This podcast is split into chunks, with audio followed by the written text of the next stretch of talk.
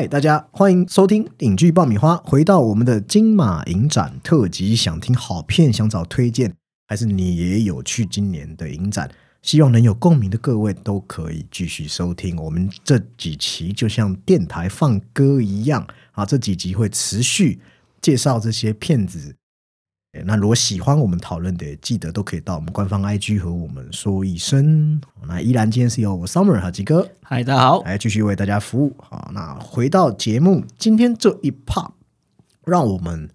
聚焦在一些风格比较鲜明的导演，他们都是以作者化哦，而且是极其有特色的个人风格闻名。甚至你说他们有点疯癫疯癫，我觉得也一不为过了。不少对，哎，那讲到疯，哎，嗯啊、有一个若要和他比疯，可能没几个人敢说自己比他疯。啊或者我换个说法，有时候你要疯，哦，有时候其实很容易。比方你搞 B 级片，你搞那些什么破烂特效，或写一个毫无逻辑、超烂的剧本，都是一种疯疯癫癫、白痴白痴的操作就。是你的印记吧，作者的的印记不是不是不是不是，我是要说啊，你就是如果你要乱封，其实是很简单的吧？现在要你封，你就你就随便用那个 GPT 写一个烂剧本就可以了，哦，对不对？懂你意思，你的意思是说这个东西是有风格化的，对，就是你要封，又还能够大智若愚，封的高级，那可能我们接下来要介绍的这个人，我认为他会是一个很好的代言人啊，也就是咱们其实先前在金马奇幻影展的一集里面就有介绍过的昆汀·杜皮尔。哦那他其实光是在二零二二到二零二三之间，他真的是十分多产，好像都推出四支以上的作品基。本上一年好像至少都有两支作品吧，对，至少有两支，而且他的作品好像都蛮好入口，都不占时长。都是时长，然后或者是观影体验都是属于那种影迷友好，对，每次看到那个啊，控制在六十分钟左右，就哎，诶这个不看，为什么不看呢？先不讲它好不好看，光是这个时间，就算不好看，好像也也没有吃亏到什么。那这一次其实金马影展则是播映他的其中一支最新作品，我觉得这次台湾翻的蛮好的，叫做《冲山小剧场》，是不是？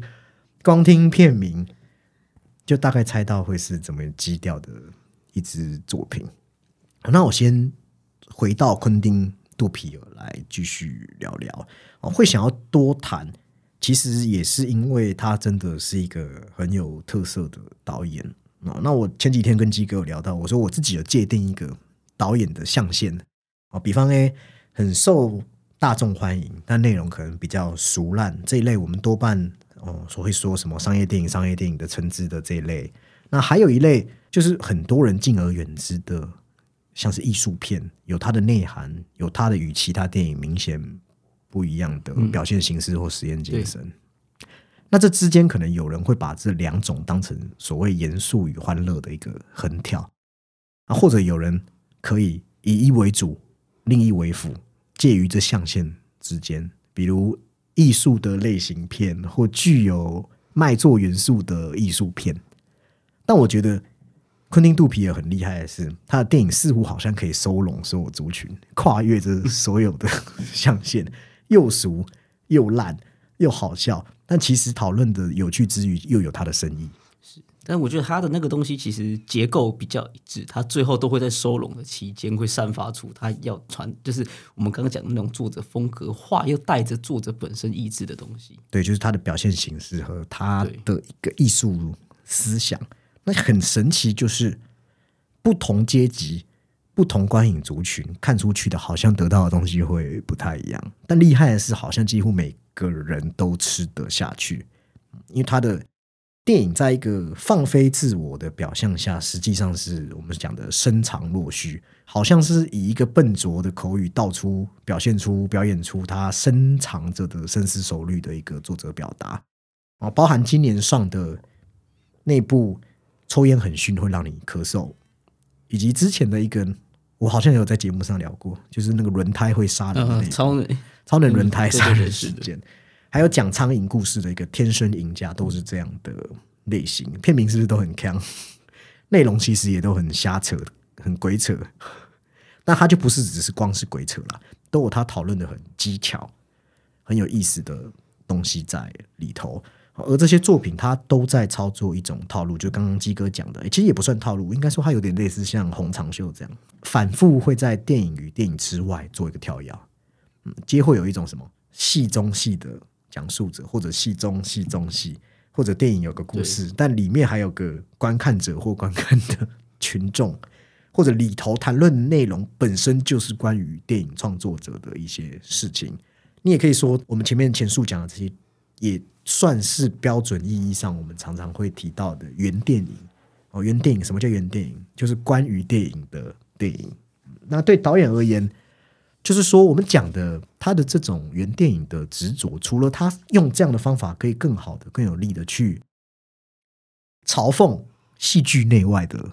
真实，用戏谑口吻去创造出一些恶趣味之外，其实也一定程度好像也是要为了体现他对电影这一个艺术媒介和创作工具的一个本质的反思和探索。他这个反思又又夹杂着一点他的一种，你知道，就是比较戏谑性的一些一些口吻。嗯，对，而且这个戏谑性，他其实从呃刚讲到的，或是从观看到跟被观看者，甚至他会对一些周遭，就像其他电影导演会对一些可能时下的局势在掺和其中。嗯，即使你看上去可能一开始会觉得说：“哎呦，好好笑、哦。”但这些人物的夸张的和愚蠢行为，他策动的这样情节往一个荒诞的走向发展，这也是我们常讲所谓说神经喜剧的一种模式。那他在跟你严肃讨论这个事情的时候，事实上也是要叫你干嘛？叫你要照照镜子，看看自己。他他他也不是在教训你，因为他也是在照照镜子，看看他导演自己本人，也是他的这样的属性。我就觉得说，他既有所谓的高高知识分子的，我，自认自己很跳脱，哦，拿出来讲的东西很高雅的一种讽刺，但是他又会有一个是，哦，人家常常讲的低俗、没水准、很白烂的那些被很多人鄙夷的桥段，就这之间他都有去拿捏。哦等同于说，它既不完全依靠文本上的深层寓意，也不完全是要搞笑啊，就纯说什么要整一出连珠炮啊，或 或肢体滑稽那一类，而是他试着在这里面找到一个平衡。那这样的作者，不只是说我要展示我自己是作者，更在于一种自觉和自我意识。因为我觉得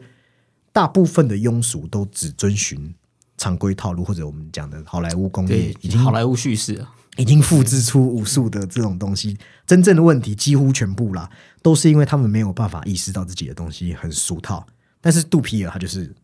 有很强烈的一个自觉性，你会看见，哎，在他的这么多那么多作品中，反复堆叠啊的那些梗啊手法，其实都好像是要很刻意的要去对这种我们讲的俗，很高明的去反向利用，然后很癫狂的赤裸裸去讽刺讽刺谁？讽刺影迷，讽刺戏院，讽刺影视公司，讽刺他导演自己，讽刺编剧。然后有一部分看懂、有自觉的人，就会慢慢理解说，哦，导演好像是要在这里跟他讲话，或是在一个荒诞的里面去思考自己和电影媒介本身的关系。那我刚才不是说大家不同的人看会有不同的感觉？打个比方，有些人就会把他的潜台词看成是人生哲理，映射人生的意义哦，我觉得有有点存在主义啊之类的。但有人就是当成是黑色幽默，觉得他是在讽喻这个糟糕的社会现象。啊，或者是有人就是直接会把电影中的角色去对应到对。现实中的人，他都会把可能是族群或是阶级，对，或者是似有若无的去指涉说，可能说里面有提到的阴谋论啊，到各种的奇怪的细节，那也也有些人觉得说这很难看，评论家开始骂他，或者是观众们开始批评，或者是会去和他过往作品找一些对应，对或影史的作品找一些对应。那基本上这就在传达一件事情：什么意义都可以的时候，就代表什么意义都没有。其实这本身就是导演想说的，我们我们这些人，我们的每一个独一的个体，就是他的电影的所有意义。所以基本上你要说这些都毫无意义，也可以成立，你懂我意思吧？哦，至少啦，至少导演要说的就是一个关于我、关于电影或者是一个小故事给你听。那这个小故事是不是很独特？其实有时候不一定重要，也也不一定。对对，那重点是他用很独特的方式，用一个作者性的口吻说给你听，然后让你在里面找到自己的角度。或者我用一个更生动的形容，让你找到一个你能拉把椅子坐下来观看，然后你也可以很确实知道你正在观看，因为有些人看会会进入嘛，不知道自己正在观看，那他是让你确确知你此时此刻正在观看。好，那这一次其实肚皮也就是这样，他又找了一个与电影有关的主题，这次冲山小剧场，他是在探讨观众与主创者还有表演者之间的关系。大意就是在讲一个发神经的舞台剧观众，他不满意，不满意自己买票看一场乐色表演，进而用威逼的方式，希望演员可以在台上演出自己想看的内容，然后在这之中与演员和每一位台下观众有许多离谱滑稽的互动，其中其实也不仅 不仅涉及电影作品、舞台剧自身定位这些，也把我们常常讲的。诶，糟糕的观众，奥克什么戏院蟑螂等等还是什么的，在嘲讽的同时，也丢出一些东西让我们来反思。是，但而后又带出这种你说在台上的这些创作者的这种高傲跟道貌岸然，知道就是他又是把这一层外衣给揭下来。对，我觉得鸡哥讲到这个点很有趣，就是他让我们看到道貌岸然，就是说，诶，去让我们反思我们的一些批判的视角，是不是因为我们本身早就已经预设。自己是站在比较高的地方，这里面是又否就是会有一种意识形态的输出，或是我就是说很现实，其实不同审美本身就是阶级的，有隔阂，对对，就是一个阶级的不同群体间的对话，它这些先天上的或是后天上的东西，本来就存有一个无可对接的。也算是蛮巨大的落差在里头。对，就是一方会指着对方熟烂，没有体系，或是没有什么；另一方会觉得这种东西就是心高气傲，就是太假道学。就像我相信，此时在地表上还是有一些人觉得《惊奇队长二》很好看一样。哇，开始，此话是 Summer 讲的。那，那你可能跟他。你可能跟他怎么讲，他他还是会这样讲。但我觉得这也没有问题，因为不同的接收到不同的文化、不同的东西，就会得到不同的结论。这没有高低。其实冲三小剧场也是告诉你，这里面你不要去装作一个高姿态，就是觉得说那这样的人就不好。但是不是说不能说作品不好，而是说不要说喜欢这个作品的人不好，这是很有本质上的一个差异。那冲三小剧场就把我们讲的这些观念交锋。全部都浓缩在那这样一个很难得的，大家都需要在里头开诚布公的一个时刻。那最后大家也算是短暂的和解。和解，嗯，可惜有点令令人泄气的是，最后一颗镜头导演要刻意给了一个进入戏院的那样的什么防暴警察，对，就算特警这样。可是他们那个开诚布公，讽刺的是要借由一把枪。不是大家可以和平理性的坐下来好好说，哎呀，但后来不就大家诚实之后，好像觉得比较舒服一点。对，但是也预示着说，你看警察还是来了，预示冲突可能的悲剧，其实也是对法国或者欧洲境况的一个算是很直白的一种比喻。那除了这些比较深的意涵，也不得不说，中山小剧场，你不要去想这些，它本身也很好笑。然后他把暴力，就像基哥刚才讲的，枪来了。这种暴力就变成一种内心化的放大，我们的情绪就跟着被挑拨，被弄得很七上八下。而且这也是导演的一个计谋了，我觉得，就一回合一会儿会让你觉得啊，这个男主角很可恶，你也会跟着一想要哎，赶快把他解决啊。但是一会儿这样子，对对，一会儿又觉得这个观众好像其实也没有好到哪里去，是你甚至觉得他好像。对观众说，他要重哎，里面他叫做 Yannick 嘛，对，他又重回拿回枪，又重回了那个掌握权的时候，你又会觉得哦，他好像又要说什么，嗯，你又好像期待他，对对，又好像期待他哦，好像就没有之前这么讨厌他。我觉得这里面就是这种精准的权力转换，不同权力获得力量的那种效果展示，我觉得真的是超级讽刺，超级荒谬。然后还有一段是，就男主角说：“我随便写都比你们。”准备半年作品都还要好看还好笑，那是不是会让很多听众你们就想到他在暗指很多现在某些公司什么 N 叉呀、D D Plus 叉啦出品的作品，他们都浪费了你的时间，浪费了你的零花钱，有时候还毁了你假日的一个好心情。所以或许我们。不一定要用那么不尊重人的方式来抨击电影，去奚落创作者，但也该承认，我们不需要装高尚，很多骗子就真的很难看。是啊，他这种激这种激进的诉说方法，可能就是他的那一把枪，对让大家就是这样子，大家才哦，好像觉得有被你刺激到的感觉。嘿，没错没错。好，那接下来这部其实我觉得跟刚刚的部有也有一点点的，就是颠颠颠的，key 档 key 档，然后然后都有给人家一种童心在里头，但是又有高级讽刺的感觉。那它一样是呃，接续我们前几集有讲到，就是说一样是今年坎城影展的作品，也是老导演很有名的导演是南尼莫瑞提的有一个童心之作《亲爱电影日记》哦。那电影剧情其实不是他这一部片的重点哦，不是《亲爱电影日记》的重点。表面上啦，表面上他是用一个戏中戏的方式，让剧中的剧场去演出说，诶，一九五六年来自这布达佩斯的马戏团，他们要进驻罗马近郊的时候，刚好躲过所谓苏联红军，应该就是共产党啊，对，对入侵匈牙利的这个之间的爱恨纠葛。那在电影又拍了这个剧场外，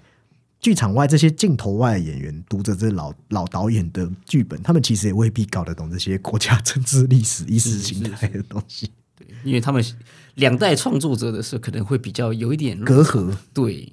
就好像现在有一些长辈跟你讲一些历史，你可能也对，有一些是传达意义大过于画面跟娱乐，但现在又未必是如此。嗯，就是很像你跟小朋友讲我们台湾的第一次政党轮替，那可能甚至他连出生都还没出生，他他根本就不知道那个感觉是什么感觉。那里头这个与年轻一代有所隔阂的老导演，其实也就是由南尼莫瑞提本尊自己哦、自编自导自演，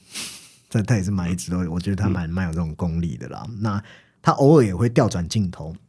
将之对准坐在导演椅上的自己，他拍自己，那同时也拍自己对电影的想法，那也因此里头充满了对现代媒体的一个满满的嘲讽。其实包含他也有嘲讽那个嘛，刚才讲的 N 叉公司里面就直接点名了，甚至有呼应到这个马丁斯科西斯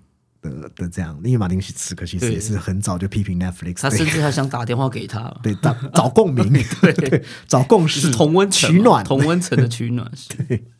但注意，他也不是只有一昧的，就是要去批评他人。他在电影中也以他的里面有一个捏造的一个制片老婆，那他觉得他老婆怎么都选择去拍摄一些缺乏道德反思的商业大片，和这之间与他感情若即若离，最后决意要和这个固执的他呃暂时分离的这一条线去做一个，我觉得算是南尼莫瑞提一个自反的姿态。营造出一种我我看下来就会觉得既既有点自恋，是，就有点好像在反思，幽默潮解的。因为刚刚有提到那个那个自反，其实它比较像是有一点呃，你说他有在自省，但的确是带点一种自恋，就是好像我有在反省的感觉。嗯，对，这种有点白男式的视角。那里面其实有一段我还是觉得特好笑，就是里面不是有说到说他很讨厌那种为了暴力而暴力的暴力吗？当然那边除了说就是他一直刁难剧组很好笑以外，其实在现实世界，莫瑞提也曾经为了这个问题，就是做了一个很激烈的事，就真的他就是跟电影一样的个性。他那时候就写了一篇激烈的评论，然后在自己的 IG 对谁进行抨击，你知道吗？是你的爱片哦。我知道，他当时就对这金棕榈得主就太去做了一个嘲讽又犀利的一个短评，然后还被很多网友去做一个转载。那我觉得他在《亲爱电影日记》中其实也是有去调侃自己啦，就这样的有点无理的行为，都他也是有在反省的，但他可能还是不喜欢太过暴力的。是是是，而且你也感受到他在这部片有一点点一丝的惆怅，就惆怅面对这时代变迁，时代的变迁。嗯，他们那个年代的老导演，感觉也都还是很怀念呃，比方像费里尼那个美好的意大利电影年代。他其实在里面提到非常就是呃，应该是说就是对现对过去或是现今的一些导演跟片子都有非常多的紫色，你可以看得出他的那个爱好跟那个取向在哪。我最惊艳是他居然提到世界，就是我们节目前一阵子那个到 Kislovsky 的世界，然后他们就是很怀念所谓那个每一颗镜头都很用心调度经营，而非是为了去迎合消费主义的所谓什么素食文化的现在的这样的年代。那就好像他自己一路走来了，那他将主题内容和表现手法融入了他自己的个性表达，他的很多部电影都是这样，都呈现出一种要对抗的商业电影的一个模式。那也很鲜明，如果你看过他的作品，就是有这种嬉笑怒骂，而且又兼具着洞察结构的一个叙事风格。然后在这个《亲爱电影日记》又做了一次自己生涯想法的一个总结与分享。那所以这本来就算是南尼莫瑞提的一个特色，所以也会有人称呼他是什么意大利的乌迪耶人，对啊，就很浓厚自传色彩就是给自己的。对啊，那当然他虽是大师，他的作品也不是完美。比方说，他就可能会因为有太多观点想表达，导致说，哎，你会觉得他里面没有个重心，观众很难在里面找到一个从一而终的切入角度。这就是他一直被诟病的缺点。但在这部片，我觉得他所呈现的本来就是那个反反复复的自己啊，而且既是过去的自己，又是当下的自己。所以我其实蛮可以接受说，这个电影就是他性格的他个他本来就是身为一个导演，就是他在里面的角色跟他现今在思考，本来就是在那个转折处啊。对，所以，我这是可以接受。对啊，这个结构上是这整体看下来，虽然你不会觉得他有太什么深层、很严肃的想法，只是就是有点好像回去看那个纯粹理性主义的这种追求笃定的年代，再到现在经历一些政治，再到回到电影哦，那并知晓说，哎，其实我们人他其实也有得出一个道理啦，就人不能永远活在过去，然后他从中体会连接到现今未来，变成一种老老导演的释然。释然是释然了，但他也没有要低头的姿态、哦，所以最后他派了一个就是尾声欢庆的一个，然后革命胜利的游行人群中，然后引来所谓的那些所有的那些剧组人员在那边，对，你好像就是有有一种大团结之意吧。对，莫瑞提自己也对冲着镜头挥了挥手。那我觉得那个也不是告别哦，而是他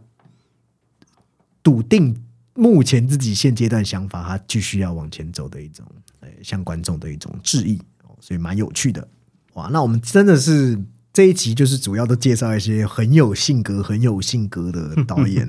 哇，那再来介绍这部叫做《世界末日又怎样》啊？那这部我是没有看哦，其实也不是因为我不喜欢，是因为我没有时间排出来的。时长是关呃，在这次我们片长里面是偏长的一部。对，但我其实很想看，因为我会想看的原因，大概就是因为本作的导演叫做哈都裘德，他有一部作品《机上盒》，目前还有，我很推荐大家去看。我也是前一阵子才完始的，就是应该叫做《疯狂 A 片倒倒霉霉性爱》没错。哦那我觉得，也是因为冲着这部片，我才这次看了《世界末日又怎样》。对对，我觉得他就是那种你知道玩的很开，应该很多东西内容放到严格审核的国家都过不了审。绝对过不了的。对，刚刚那个上面有提到，有一些是那种锵锵的，或是就是这种小小的。这个哈都裘德的作品，大概就是等于你刻了 LSD 再跑去做观落音一样 我的没错，的的的的这般氛围。对我先带听一些听众回顾，其实他当时做那是作品就是很大胆，他就是用了一段制作粗糙的色情影片，然后又他又很突然、很认真、严肃的要用什么艺术电影方式跟你去争辩事没实错。它其实很像是，就是其实它第一场戏就直接放就是就是男女之间自拍的画面，蛮露骨的。对，后面再做到它很像是要呃，有点像那种幻灯片式的，嗯，就是一幕一幕一个事件一个事件讲，跟你说罗马尼亚到底发生了，他们现在在正在经历什么样的困境。后面再一个是啊，就是在打破那种很像第四面墙，就大家又玩的很疯这样子。他就是个影坛怪味机啊，对，就是一回震惊又一回摆摆烂，你就觉得很像一个什么，很像一个嗑了药的大学教授在对你讲讲课。那当然，我自己是欣赏他这样的看法哦，虽然我知道一定会挑起少、呃少部分人的敏感神经，因为它非常的对。有一些歧视女性的画面跟形象贬损影片啊对对对，那个没办法。但他他当然是借由这个来反讽，不是说他真的要去对，对，但有些人就是过不了这个坎，就读不到后面的后面的那个他想要讲的哦。因为我认为这个导演，我跟大家介绍，我认为他所希望就是你总感觉他会要人不要这么伪善，要大声的说出心里话，所以他才把关注的焦点放到了公众的虚伪、公共道德很恶心的那些，然后让你看看我们日常生活中，比方话语的淫秽、淫秽、粗鲁行为是怎么被我们很高招的包装起来。那他的影片就可以很精准去捕捉捕捉到我们说人类的本质或是价值观，然后他是很地图炮式的去攻击观众和 旁观者。那刚刚机构还有讲到一个重点，就是他的实验性手法，包含当下与过去的一些交叉剪辑辑，对，它会一直有这种插叙的这一种平行或是交叉的设计。第一次看我我自己觉得有点摸不着头绪，但是后来你会觉得它是不是回溯人类文明的破败是如何造就，然后再与当下的世界，比方后疫情世界、战争世界、政治局势做一个对连接，去回头审视我们人的劣根性是从何而来，然后也回看他在那个国家叫罗马尼亚的过去与现今，就是很有深度的一种叙事结你可以构。发现它有点是偏悲观，而且它的主题或是他想要抨击的东西是比较发散的。对，那这一次我听鸡哥说了哦，继《倒霉性爱》和《疯狂 A 片》后，他再度又用了讽讽刺前卫的手法，甚至是不是听说这次连我觉得他 TikTok 都拉进来了？，对，那我们就甚至听说后面还有一个长达四十分钟的长镜头。哦，对，可是那个长镜头其实它有做一些比较呃比较自然或者技术性的一些遮掩，可能就是方便他在做一些调整，在一些现场做一些调整，但还是很出色。对，所以我们这边就请鸡哥继续帮我们哇，再讲解一下。你说这个世界末日又怎样？对啊，我指的更出色是在它的那个结构上，相较于上一部，它不会用这种比较直接式的，呃，像幻幻灯片啊，或者说你我们很像在看一个 PowerPoint 报告一样，这样一幕一幕一幕的接续，它其实都把它融合在其中了。这个时长，我觉得也是因为这个结构所致啊，因为它它里面其实放了一部那个一九八一年的一部电影，然后再再加上他自己，哎，再加上他自己拍的一些画面，然后或者是他有用一些抖音的这个呃一些画面再去辅助等等，所以他所以他的体量再加上他的议题，造就他这个时长嘛。那其实这个故事其实也蛮也蛮简单，就是那一个呃里面其实是一个片场助理 Angela 的一天。他非常的凄惨，他一直要加班，或是面对着这些呃无理的要求等等等等，他会一直抨击着这个议题，或是这个世道。对，或是罗马尼亚，甚至他那个拍抖音会自己讲着一些很贬损女性的一些话，或者是开这一种，你看，所以他们也流行抖音就对了。应该是这样，而且他这里面这个画面，他其实跟本人是非常的冲突。它里面是一个秃头大胡子的的一个一个中年男性这样子。但是我刚刚有提到说，他那种贬损女女性的话，其实可能是话中有话。嗯就像我跟 Summer 有聊到，他里面就是讲了一个东西，就是他有一一句话是什么？他宁愿去喝呃女性的分泌物，也不要去喝大财团来这边盖什么水上乐园的脏水。其实也是在讽刺一些你知道，就是资本的进驻在污染环境等等的。只是他用这种形式非常的激进，或是他开这种可能美国这一种你知道，就是比较强势国家的，可能他们有一些乱伦，或是那种可真是。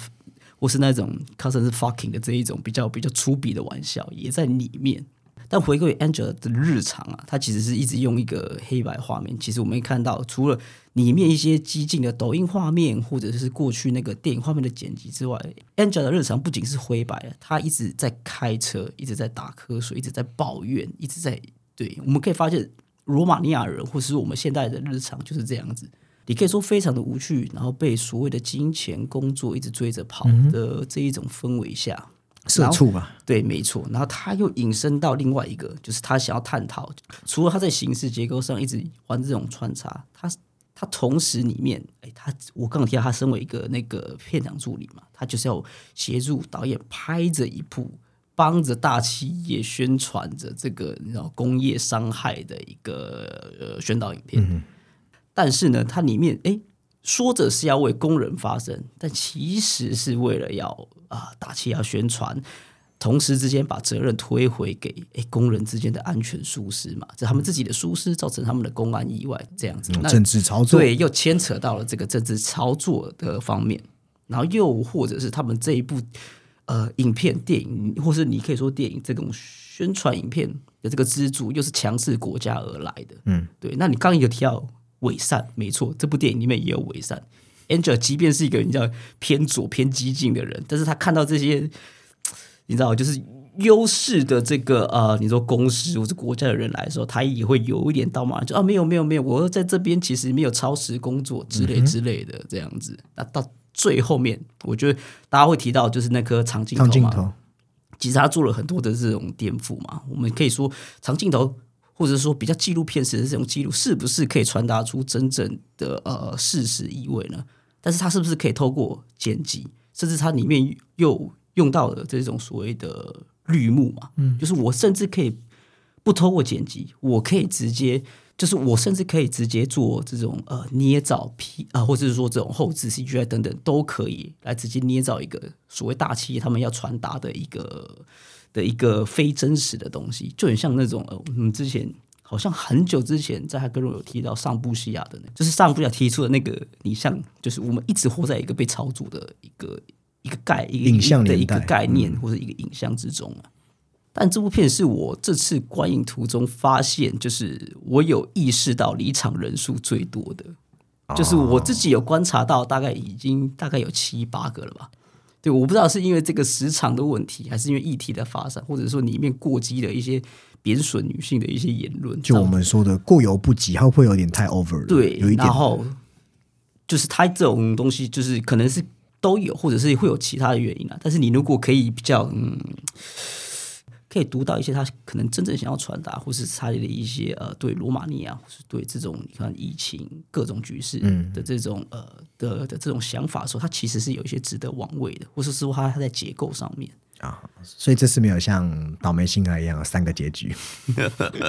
没有，他结局其实对。其对，就在最后那颗长镜头，OK，他们杀青之后结束 这样子。哦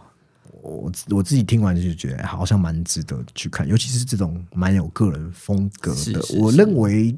诶、不喜欢看的没有关系，但是那种喜欢挑战的，有时候我觉得对影迷来说，就是你要去试试看，看看这个导演的这个边界在哪里，你去理解他，去尽量。有时候你看不懂一部片的时候，你先去理解导演的想法，或许会得到更多的东西在里面。而且它里面三个空间的这个剪辑之外，它有一组呃镜头，其实很像我们《倒霉性爱》那样，它有一组是用呃一样是幻灯片式，但是那同时之间是完全静默的。你可以发现，他原本就是想要传达出一个很真实的状态，在那个时刻，他又满意出来，又变成了是罗马尼亚现现在真正的状况。嗯，他有一种会有有时而哎，也不能说时而，它在特定时刻又会从荧幕中会有那种感觉溢出来。基本上可以说，那个幻灯片手法已经快变他这个个人特色了。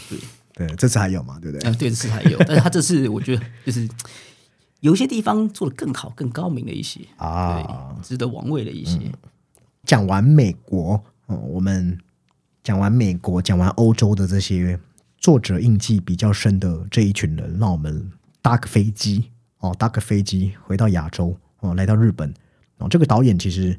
也是当初鸡哥热烈推荐我要看他的作品。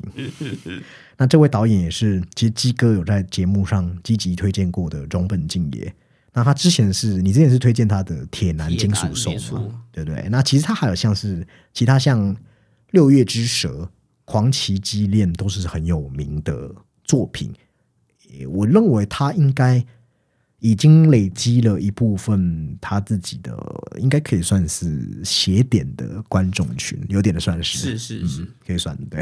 这一次其实中本敬也端出来的作品是《火影》火影。啊，但是我们在进入讨论以前，我想要先问一下鸡哥啊，哎，鸡哥你是怎么看待这中本敬也这位导演呢、嗯嗯总本敬也，其实我们一开始就是提到他，或是过去在节目上提到他的那个铁男嘛，被列为不只是邪典，还是邪典中的经典的一部作品，一个以非常你知道低成本，然后用一些对用一些一种用一用一些加快的镜头，是那种快速剪辑的方式堆叠起来，加上一些很然后金属令人不安的一些那种那种摩擦声音，而造就了这部作品。嗯。那你可以想见，他当时的确是用非常呃比较，他很多的我们现在看起来很有趣的东西，其实都是碍于经费啊。对，因为毕竟那个是呃也也是算是一个独立制作的电影，但它其实一直也都是处于这一种比较呃你说成本受限或是独立制作的这个这个方式，像是他基本上就是导演、编剧，然后甚至是摄影、剪辑、美术，或者说他自己还要主演。有时候他还都会担纲这样子。那其实一直都会描述着这一种呃，除了后面几部作品，像是每个日本创作者都会遇到的，像是这种二战的主题，或者是这种时代剧也好，它其实前面其实常常会描绘着人类或是呃都市啊，在都市的人类科技之间的一种一种关系，它往往是一种最极端的异化了，嗯，对，然后搭配它一种，它一直有一种大家会觉得会有一种好像会弥漫一种很诡异的气氛。其实我们这次在《火影》的前半段也会有一些这种感觉在里面，其实就是有点恐怖片，的感觉，就是会有会有一点点对，可能你你也可以说它比较有意思，就是一种比较我是比较诡谲的这种场域，它会一直在里面有着流动的。对对我这样一个比较晚认识他的人来说，你会先看到他的表象，当然就是刚才提到像金属、变形、怪物、色情、暴力这些元素。那其实不仅仅是他爱好的前述这些元素，那些可能在我看来还只能算是他个人特色的一种装点。哦，毕竟电影嘛，电影最重要的还是画面，所以我认为刚刚基德哥有稍微提到，就是他还是有一个强项。我觉得他的摄影机是很有生命力，好像有长脚的那一种一样，能跟能拉，会很刻意让你感觉到他是在运动。对，而且他也是呃偏偏好于这种手持，对，然后通过一种快速的画面，其实它的摄影机也不像大部分电影，就是会摆一个让我们可以很轻松观看的视角，而是会常常在一种怪怪异对，、歪斜。甚至是就是颠倒一样就是颠倒，对，它会一个很像颠倒，或者是说它会定焦一个很不起眼的东西，嗯，仿佛好像他故意然后他刚刚有讲比较魔幻的东西，他一抽离，你也会知道哦，他在讲个什么东西的感觉。对，而且人物有时候也会有一些很恐怖的眼神看着这镜头对面的观众，那让观众一般观众就是当一个安稳的窥视者，但没有观众就哎呦，你不要跟我对眼，好恐怖。然后配上很诡诡秘的配乐，就营造出一个他想要的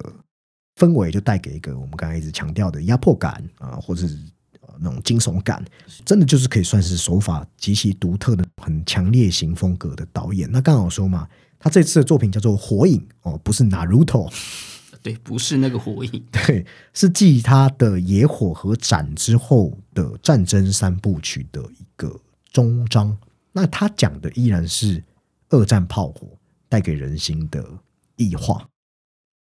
他的故事哦，是聚焦在一间断垣残壁的居酒屋内，然后一个孤寂独留在此地的一个女人。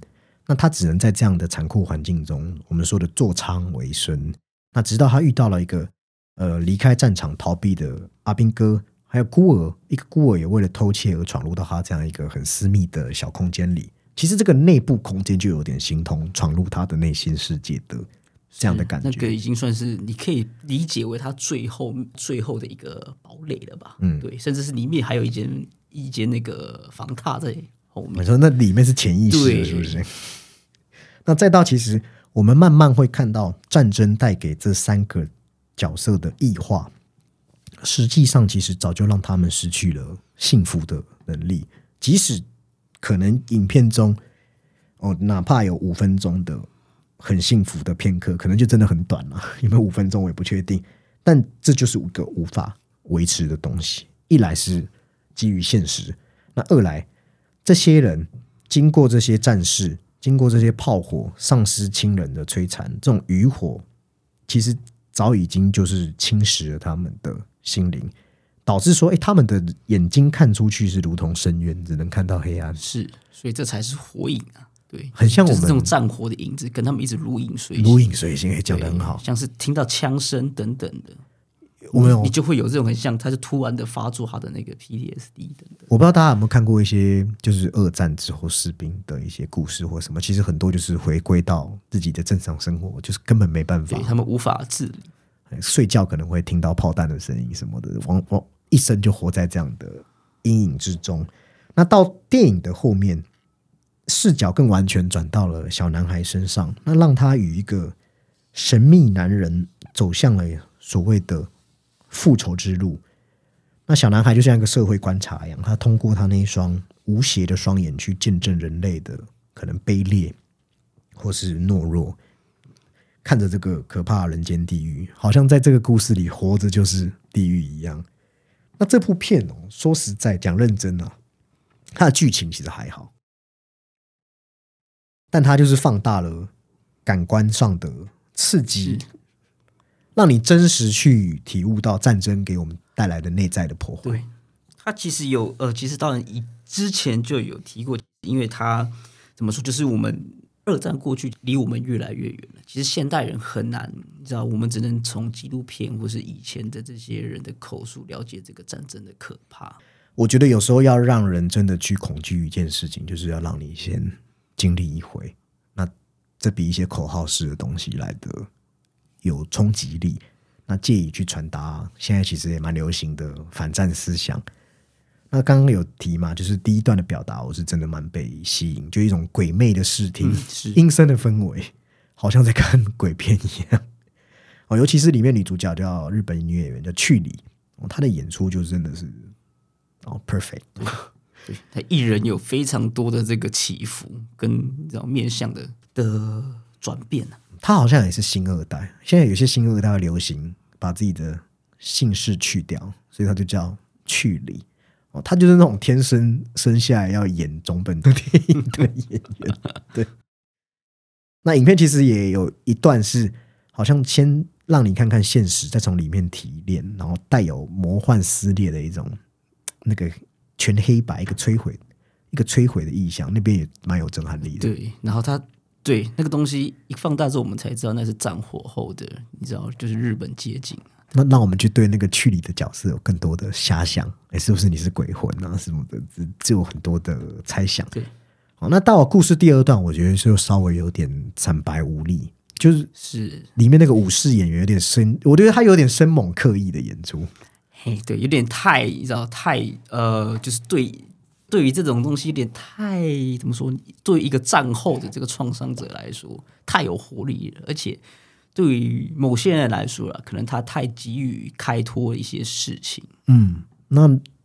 这些角色就感觉比较像抄来的，因为他刻画就比较肤浅，让整个事情到了故事最后是很潦草的，就画下一个句点。是，但是怎么说，就是有呃，当然不止全部啦，就是有些日本导演在这种结尾的处理上，都会很需要给呃角色或是演员做一个很完整的抒发。对啦，对啊，但就是你会觉得说，好有点可惜，就他没有一个延续我们前面的感觉。嗯，那你会觉得说，他从人为出发，探向人的内心是是 OK，但拉到更广的整个战争的讨论、罪恶感、负罪感的由来、社会意识的讨论，几乎就是比较浅尝即止。那当然，我们也可以回头去讲说，这本来就不是中本啊经典是啊，他可能。是以战后人的这个状态为主，或者说你可以说那个不止不是强项，或者是他没有这个可能资源，嗯，可以去完整呈现。对，但好在是说他强的东西还是有把控住，包含这个小空间里面的调度还是一如既往的很熟稔。那把把一种紧张不安浓缩在紧凑的节奏，很凌厉的影像，然后在高潮时刻让你有一种宣泄出去的感觉。我觉得这种加上导演本来就爱拍那种很夸张化去显现男性阳刚之下的心理脆弱和歇斯底里，可能比女生还不堪一击。就是我觉得这部电影当然整体下来，它可能难以得到一个很高的评价，但至少我会用一个字，就是我是看的蛮过瘾的。前半段对，那个那个声光声效的体验是是过瘾的，还有剧里的演出也让我觉得哦，就是惊叹的那种感觉。哦那我们今天这边就先介绍了这几位非常有特色的作者、画型导演。那当然，我们的讨论也还没结束，接下来还会介绍几位有趣的导演，还有几支很深的影片，还有几支童趣的影片。好，那喜欢我们金马影展系列，就继续 follow 我们节目。我们今天这集在这边告一段落，拜拜。拜拜。